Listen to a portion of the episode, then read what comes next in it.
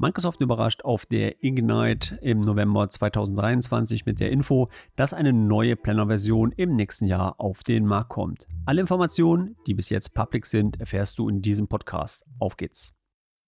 Projektum, der Podcast rund um die Themen Projektmanagement, Prozesse und Tools.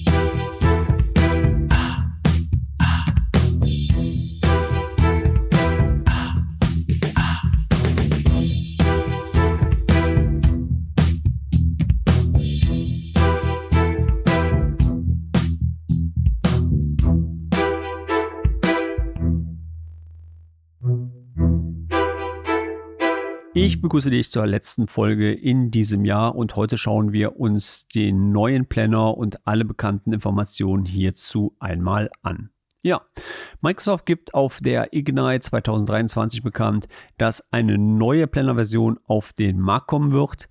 Begründet wurde das Ganze von Seiten Microsoft, dass nach einer Umfrage zu viele Kunden sich darüber beschwert haben, dass die Anzahl an Tools zu viele sind und dass man sich eine tiefere Integration unter den Tools entsprechend wünscht.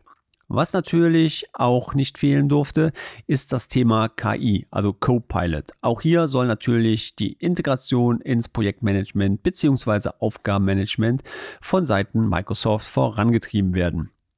Was mich etwas wundert, ist, dass Microsoft hier wirklich knapp zehn Jahre braucht, um diese Erkenntnis zu erhalten. Denn wir machen jetzt mal eine kleine Zeitreise zurück. Ich habe mal auf meinem Blog geschaut, wann die letzte Project-Konferenz war und wurde, wie soll es anders sein, auch fündig. Denn sie war im Februar 2014 in LA, wo ich ja damals auch selber dran teilnehmen durfte. Auf der Konferenz wurde damals Planner vorgestellt. Planner sollte damals der Ersatz für die damalige Aufgabenliste in SharePoint werden. Ich vermute allerdings, dass da von Microsoft noch ein wenig mehr strategisch hinterlag und man spätestens seit dem Zeitpunkt zugeben musste, dass agile Planung-Tools nicht einfach ausgeblendet werden können, was Microsoft bis zu diesem Zeitpunkt eigentlich getan hat. Wir rechnen mal kurz 2014, 2023 beziehungsweise jetzt ja 2024. Ja, das sind knapp zehn Jahre, die Microsoft mit Planner schon auf dem Markt ist und bis heute, ich sag mal, ja, den Markt rockt. Im Übrigen hatte ich damals auf der Project-Konferenz meinen zweiten Podcast aufgezeichnet mit Steffen Reister. Der Titel war damals von der Henne zum Ei. Den findest du unten in den Feeds. Kannst gerne mal da reinhören. Ich persönlich muss sagen, ich finde es immer sehr interessant, nochmal zu hören, was vor zehn Jahren aktuell war. Da ist heute überhaupt nicht mehr von die Rede. Seit dem Anfang von Planner gab es immer den Wunsch vom Kunden, dass Planner in Project Online integriert wird. Und das hatte Microsoft ja auch mit mehreren Anläufen versucht, die, muss man ja wirklich sagen, kläglich gescheitert sind. Denn die wirkliche Akzeptanz der User blieb nach wie vor aus. Woran lag das? Oder anders? Ah, Ju, woran halt die Lehen? Das ist natürlich immer so die Frage. Ich sage natürlich immer, woran halt die Lehen? Da fragt man sich nachher natürlich immer, woran die Lehen hat. Grund war, meiner Meinung nach, der Versuch, ein iteratives Projektmanagement-Tool mit einer agilen Methode zu koppeln. Schauen wir uns einmal die Historie an, die Microsoft hier versucht hat. Wir erinnern uns. Der erste Versuch war, einen Plannerplan mit einer Aufgabe in Project Online Client zu verlinken. Was der Kunde hier damals überhaupt nicht verstanden hatte, warum die Aufgabe sich nicht synchronisiert oder wieso ich nur einen Plan an eine Aufgabe anhängen kann. Dann kam der zweite Versuch. In Project Client wurde damals das Project Board, damals noch zwei, wir hatten ein Scrum und ein Kanban Board, dann hat man dieses zusammengelegt im Client, ähm, was auch für die Katz war, denn man möchte ja iterativ oder interaktiv mit einem Board arbeiten und nicht, wenn der Projektleiter dementsprechend einmal im Projektplan gehört. Hieraus ergaben sich dann wiederum Lösungen von Drittanbietern, die eine tiefere Integration von Planner in Project Online ermöglichen. Einige von diesen sind noch auf dem Markt, andere sind wieder vom Markt verschwunden. Die haben wahrscheinlich rechtzeitig noch erkannt, dass das eine Totgeburt sein wird und Microsoft hier selber irgendwann mal was mit auf den Markt bringen wird. Ja, und dann jetzt letztendlich in Project for the Web, dass man hingegangen ist und hat wirklich den Planner eins zu eins nachgebaut von Planner in Project for the Web. Und man muss wirklich sagen, die Akzeptanz wächst. Das heißt, man arbeitet sehr gerne mit Project for the Web. Ähm, ich habe eigentlich kaum noch Anfragen zu dem alten Project, sondern es richtet sich eigentlich alles Richtung Project for the Web. Allerdings kam ja immer wieder die Frage auf, warum baut Microsoft jetzt wieder erneut einen Planner, wobei man schon einen Planner hat? Und die Antwort ist relativ einfach. Beide Systeme oder beide ähm, Features bauen auf einer anderen Infrastruktur auf. Das heißt, Planner ist eine interne Infrastruktur bei Microsoft. Ich komme da zwar mit ein paar APIs dran, aber so richtig toll ist das nicht. Und Project for the Web ist in den Dataverse völlig offen. Ich komme an alle Informationen an, kann alle Informationen auslesen. Und äh, das ist ein wesentlicher Unterschied zwischen beiden Produkten. Und deswegen konnte Microsoft die beiden Produkte auch nicht so koppeln, wie man sie gerne hätte koppeln wollen. So. Dann ging es weiter und ähm, Microsoft hat dann dementsprechend äh, auch noch im Aufgabenmanagement ein wenig auf dem Markt gesucht und hat dann nach langer Zeit erstmal den Project Client Standard von der Präsentation genommen und stattdessen To-Do draufgesetzt. Jetzt muss man strategisch natürlich wissen, wozu Microsoft den Standard Client überhaupt gesehen hat. Und zwar war der Standard Client für die Projektleiter gedacht, die ihre Projekte planen, steuern wollen, ohne Einbindung von externen Ressourcen oder internen Ressourcen äh, oder aber einem Projektteam oder möchte ohne Kollaborationsfeature seine Projekte planen. Deswegen war der Project Standard Client auch ein wenig abgespeckt, denn ihm fehlten zum Beispiel die Ansichten Teamplanner und die Board-Ansicht, konnte keine generischen Ressourcen nutzen und hat keine Möglichkeit, ja, Projektpläne in Project Online Server oder in die SharePoint Aufgabenliste zu synchronisieren. Während dieser ganzen Phasen kam es auch noch dann zu einem Führungswechsel bei Microsoft, denn wir erinnern uns, Steve Ballmer ging vom Board und Satya Nadella hat dann dementsprechend das Ruder übernommen und hatte damals ja schon die Vision One Software for All Devices und aus dem Grund hat äh, Microsoft sich dann dementsprechend auch konzentriert, alle Applikationen, die es gibt, für alle Devices zur Verfügung zu stellen. Man wollte allerdings auch das Aufgabenmanagement revolutionieren und aus dem Grund hat man so ein bisschen mal auf den Markt geschaut, was gibt es denn da schon als Tool, was wir eventuell adoption können oder integrieren können in unsere Produktfamilie und wurde auf die Firma Wonderlist in Berlin aufmerksam. Wonderlist war ein deutsches Startup-Unternehmen aus Berlin und hatte das heutige To-Do erfunden. Vorteil war, dass Wonderlist einen sehr hohen Beliebtheitsgrad unter den Apple-Usern hatte und der Deal ging damals dann, als Microsoft sich dafür entschieden hatte, für knapp 200 Millionen Euro über die Bühne. Und solltet ihr euch mal fragen, woher Frank Thelen sein Geld hat, ein wesentlicher Betrag war sicherlich aus diesem Deal. Nachdem Microsoft die Startup Wonderlist gekauft hatte, wurde Wonderlist zu To-Do überführt.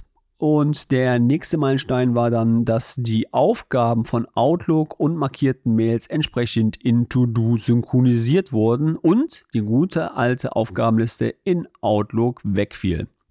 Dann kam die nächste Synchronisation der Planner Aufgaben in To-Do und bis heute wartet man auf eine Möglichkeit der Synchronisierung der Project Aufgaben in To-Do, was eigentlich seit August diesen Jahres ja möglich sein sollte. Alle diese Punkte, die ich jetzt gerade genannt habe, fallen mit der neuen Lösung weg. Denn die neue Lösung soll euch ermöglichen, einfache Bedienbarkeit, flexiblere Planungen von Projekten, eine bessere Skalierbarkeit von kleinen auf Großprojekte und die Integration von AI, also Copilot, äh, der dann den Projektleiter entsprechend unterstützen soll. Und wie will Microsoft das Ganze jetzt umsetzen? Microsoft wird die Produkte To-Do, Planner und Project for the Web in einer App vereinen. Wichtig, Project Online Alt wird weiterhin bis 2030 uns erstmal erhalten bleiben. Das heißt, auch die Leute, die mit der alten Version noch arbeiten, können sich erstmal getrost zurücklegen und sagen, naja, dann habe ich ja doch noch ein bisschen Zeit mit der Migration. Zeitnah soll als erstes die Umbenennung der Teams-App von Task von Planners und To-Dos in den Namen Planner erfolgen. Im Frühjahr dann entsprechend die Umbenennung von Project for the Web in Planner. Ähm, hier kann man vielleicht so als Zeitansatz sehen den März, denn wenn man jetzt mal auf der Roadmap schaut, stehen alle neuen Feature auf ähm, Public im März 2024. Das heißt, im April werden wir wahrscheinlich schon die ersten neuen Features einsehen können. Und ja, es schmerzt mich schon sehr, dass der Name Project for the Web übergeht in Planner. Ich finde es auch von Microsoft von der Namensgebung sehr mutig, denn das Produkt ist ja schon seit vielen Jahren auf dem Markt und kein User assoziiert damit ein Projektmanagement-Tool wie ja, ich sag mal Project. Ja, und ich bin mal gespannt, wie die Community das Ganze aufnimmt. Ebenfalls sehr mutig finde ich auch wieder mal die Änderung in der Project Online Produktpalette, denn auch hier gab es ja schon in der letzten Zeit viele Änderungen. Das macht das Ganze jetzt auch nicht einfacher, dem Kunden zu erklären, wie sich jetzt das Produkt demnächst aufbauen wird. So, jetzt wirst du dich wahrscheinlich fragen, hm, Planner ist in allen Microsoft bzw. Office 365 Plänen vorhanden. Kommt jetzt Project for the Web kostenlos dabei? Antwort hierzu ist natürlich nein. Wir spulen jetzt mal ein Jahr zurück. Äh, Microsoft hat ja letztes Jahr auf der Ignite verkündet, dass es einen Importassistent geben wird von Planner zu Project for the Web. Seitdem ist es um das Thema sehr ruhig geworden. Jetzt weiß man auch warum, weil man sich entschieden hat, eine komplett neue App zur Verfügung zu stellen. Und äh, damals war ja schon klar, dass das ein Feature wird, was sich äh, Premium nennt. Heute schon sieht ja man oben im Bereich, wenn man bei Planner drin ist, so einen Button mit einem Diamanten davor. Und wenn man einen Button mit Diamanten sieht, weiß man bei Microsoft, jupp, Dazu benötige ich eine Zusatzlizenz und in diesem Fall wäre dann mindestens eine Project Plan 1 Lizenz vonnöten. Worüber ich im Übrigen froh bin, dass Microsoft nicht in der ersten Iteration hingegangen ist und hat auch den Lizenznamen geändert oder die Lizenznamen geändert, sondern hier bleibt erstmal alles so, wie es ist. Das heißt, wir haben weiterhin eine Project Plan 1 Lizenz, eine Project Plan 3 Lizenz und eine Project Plan 5 Lizenz. Alle anderen Features in dem neuen Project Planner bleiben also auch somit erhalten. Aber wie sieht es jetzt mit der Zusammenspiel zwischen dem Planner und Project for the Web aus? Ja, hier bastelt Microsoft wohl schon im Untergrund reichlich an der Integration rum, denn jetzt gibt auch das neue Feature, was auf der Roadmap steht, mit der ID 186228 ähm, und dem Namen zusätzliche Funktionen für Microsoft 365 Benutzer in Microsoft Project for das Web Sinn. Denn ich habe, als sie das Feature raufgesetzt hat, das war ein paar Tage vor der Ignite überlegt, hm, was soll denn das jetzt sein? In der äh, Beschreibung wird das Feature wie folgt beschrieben. Derzeit können Benutzer mit Microsoft 365 Lizenzen Projekte anzeigen, die von Benutzern von Microsoft Project für das Web für sie freigegeben wurden. Dieses Update ermöglicht Microsoft 365 Benutzern eine nahtlose Zusammenarbeit mit Project Benutzern durch die Bearbeitung freigegebener Projekte. Die zusätzlichen Funktionen ermöglichen Microsoft 365 Benutzern den Zugriff auf die Funktionen, bei denen es sich Microsoft Planner und Microsoft Project for the Web überschneiden. Hinweis, und das ist ganz wichtig, diese Funktion gilt speziell für Projekte, die in der Standardumgebung erstellt werden, beispielsweise mit Hilfe von project.microsoft.com. Wichtiger Punkt, das heißt, wahrscheinlich wird es wieder so sein, dass uns dieses Feature erstmal nicht in einem Named Environment zur Verfügung stellt. Wozu dient dieses Feature? Wir halten mal kurz fest, ich habe einen Plannerplan und habe hier schon eine Office 365 Gruppe zugewiesen, habe meine Aufgaben erstellt und hier jetzt auch dementsprechend äh, die Mitarbeiter zugewiesen und mache dann später daraus einen Projektplan in Project for the Web. Da wäre es natürlich blöd, wenn diese Benutzer, die dem Plannerplan zugewiesen sind, keinen Zugriff haben entsprechend auf Project for the Web. Und hier muss man natürlich was dran schrauben. Bisher war das ja möglich mit dem Zugriff über die Project für Office Lizenz. Ich bin jetzt mal gespannt, wie die Lösung dementsprechend nachher aussehen wird.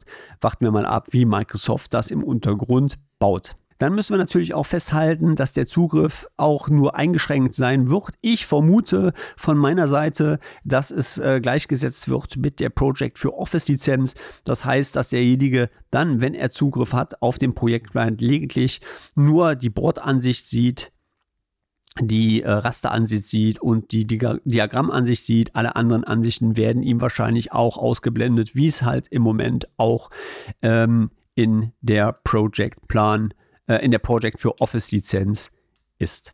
Auch im Aufbau der Premium-Features bleibt Microsoft dem Rollenkonzept treu. Ähm, das heißt, wir haben jetzt im neuen Planner dementsprechend zwei neue Rollen, wie Microsoft sieht. Die erste Rolle ist die Collaborative Work Management Gruppe, CWM aus, äh, ausgedrückt, und einmal die Rolle Enterprise Work Management, EWM. Die Rolle CWM, also Collaboration Work Management, ist für die Business-User und spontanen Projektleiter gedacht, ja, die einfach eine Aufgabenliste erstellen wollen, mit Teams zusammenarbeiten wollen, äh, das Kanban-Board nutzen wollen, die Goals-Funktion, also abseits vom Projektplan, äh, Ziele definieren wollen, Abhängigkeiten zwischen den Arbeitspaketen bilden und die Pflege der offenen Punkte und Risiken. In der zweiten Rolle, also die EWM Enterprise Work Management, soll es möglich sein, äh, ein Portfolio-Management abzubilden. Äh, das steht übrigens jetzt auch schon auf der Roadmap. Das wird uns auf was Neues erwarten. Dann Ressourcenmanagement äh, durchzuführen, Object Key Results zu pflegen und mit Viva Goals dementsprechend dann zu synchronisieren, Reporting und Cost Management durchzuführen und die erweiterbaren Planungsmöglichkeiten entsprechend zu nutzen. Und das wird natürlich sehr interessant. Erweitert erweiterte Planungsmöglichkeiten. Und ich nehme an, dass hier genau der Unterschied zwischen der Plan 1 und Plan 3 Lizenz werden wird. Denn äh, wir haben ja bei der Plan 1 Lizenz zum Beispiel keine Möglichkeiten, ähm, unterschiedliche Abhängigkeiten zu bilden als Ende Anfang. Und wir erhalten ja jetzt neu das Feature, dass wir die Lag-Funktionalität nutzen können, auch zeitversetzte Arbeitspakete dementsprechend planen können. Vermute ich ganz schwer, dass das dann auch ein Plan 3 Feature werden wird. Und äh, ja, inwieweit das Rollenkonzept nachher weiter das Lizenzmanagement beeinflussen wird, werden wir abwarten müssen. Äh, was wir natürlich auch noch haben, ist, dass Microsoft hundertprozentig sich auch noch eine Möglichkeit überlegt, wie sie weitere Features in die Plan 5 Lizenz ähm, übersetzen können. Denn hier haben wir ja momentan keine großen Einschnitte, bis auf die Datenbankgrößen, die wir im Untergrund nutzen können ähm, für die Lösung, wo wirklich nachher die Unterschiede hingehen. Denn ich denke persönlich, dass Microsoft nicht hingehen wird und die Plan 5 vom Markt nimmt. So, was darf natürlich auch nicht fehlen? Wir halten fest, künstliche Intelligenz, KI. Und was Microsoft uns hier gezeigt hat, fand ich ein bisschen dürftig und denke ich einfach, dass das einfach nicht von Projektleitern so ähm, ähm, aufgenommen wird oder akzeptiert wird. Äh, Im ersten Video sieht man, dass der Copilot einfach ein Arbeitspaket einem Projektplan hinzufügt. Ja, bin ich ehrlich, bin ich glaube ich selber schneller, äh, wenn ich ein Arbeitspaket mir selber zum Projektplan hinzufüge. Erstens weiß ich dann, wo es hingehört. Zweitens weiß ich, wie die Namensgebung sein soll von dem Arbeitspaket ähm, sehe ich ein bisschen so, naja, okay. Ähm, zweite, zweite Sequenz war in der KI-Session, dass man gesehen hat, dass ein Projektplan für ein Marketingprojekt erstellt wird und der Projektleiter angibt, erstelle mir einfach mal 20 bis 30 Arbeitspakete und dann die KI, also der Co-Pilot dementsprechend äh, ein Marketingprojekt geplant hat. Sehe ich ganz ehrlich auch nicht so, denn ähm, ich bin ehrlich, glaube, dass ähm, das Planen von Projekte einem Projektleiter weiterhin obliegt und er sich nicht auf die KI verlassen will und weil er selber weiß auch nur, wie er die Arbeitspakete nennen möchte in diesem Fall. Und ähm, wie sagte Tom DeMarco schon in seinem Roman Der Termin, ein Projektleiter braucht drei Dinge. Kopf, um nachzudenken, okay, kann die KI helfen, den Bauch, um die richtigen Entscheidungen zu treffen, kann auch die KI anhand einer Wahrscheinlichkeitsmodellierung äh, generieren und äh, drittens dementsprechend die Nase, um Scheiße zu riechen. Und da ist die KI einfach raus. Und genau das ist die Problematik, wenn ich auch ein Projekt plane. Ja? Wie sieht denn die Stakeholder-Situation aus? Wie ist die Chemie in dem Projekt, was eine ganz wesentliche Rolle äh, stellt? Ja? Ähm, eine KI kann nur mal 0 oder 1. Die kann halt nur nach einer Logik, Wahrscheinlichkeitsmodellierung etc. pp. verfassen. Was ich mir allerdings vorstellen könnte, also ich bin ja nicht der KI abgeneigt, ist zum Beispiel, wenn der Projektleiter ein Projekt plant und sagt dann von wegen, äh, gib mir mal bitte eine Aufwandskalkulation für die einzelnen Arbeitspakete, die dann durchlaufen, reinschaut in die Lessons Learned Datenbank und sieht, was haben wir denn da mal gehabt, schaut dann in die Risiken, wie sieht denn da die Risiken zu den Arbeitspaketen aus, ja, und dann mal eine zuverlässige Wahrscheinlichkeitsmodellierung abgibt mit einem gewissen Puffer in der Zeit, das wäre richtig cooles Feature. Oder wenn ich zum Beispiel in ein Meeting muss, äh, mir die KI dementsprechend mein Briefing zusammenstellt, ähm, was ich benötige in einer Kurzform. Oder zum Beispiel auch Meetingprotokolle automatisiert zusammengefasst. Das sehe ich alles in der KI, ja. Aber einen Projektplan anlegen mit 30 Arbeitspaketen sehe ich nicht so wirklich als Mehrwert. Zusätzlich kommt nachher natürlich auch noch hinzu, inwieweit Microsoft das Lizenzmodell im, äh, wenn die Lizenzen public werden, designt. Also momentan sind ja so Gerüchte unterwegs von 30 bis 50 Euro pro Lizenz pro User. Und da weiß ich auch noch nicht, ob jedes Unternehmen bereit ist, dann den Mehrwert hier zu, ähm, ja, zu erfassen. Klar kommt Microsoft immer wieder mit Return of Investment zurück zurück, wann, äh, weil man ja so viel Zeit spart, ist das alles produktiver. Ja, ich kenne den deutschen Mittelstand eher und dem das so zu verkaufen wird relativ schwer werden. Gut, das waren alle Informationen jetzt zu dem neuen Planner, die momentan public sind und vorhanden sind. Und ich würde jetzt sagen, wir kommen langsam mal zum Jahresabschluss.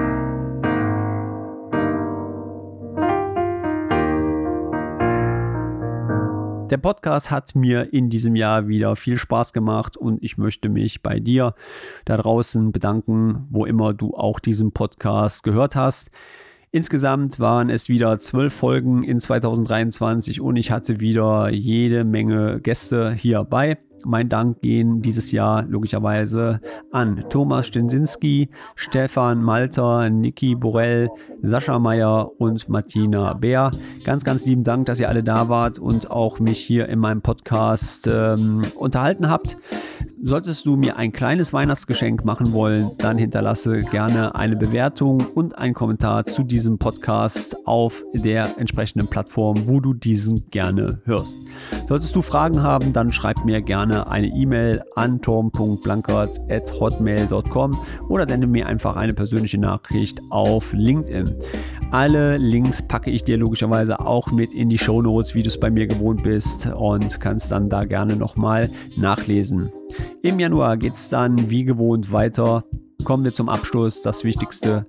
Ich wünsche dir ein frohes Weihnachtsfest und einen guten Rutsch ins neue Jahr. Und damit mache ich jetzt einfach hier mal den Deckel drauf und sage, ich bin raus. Ciao, euer Blanky. Bis im nächsten Jahr.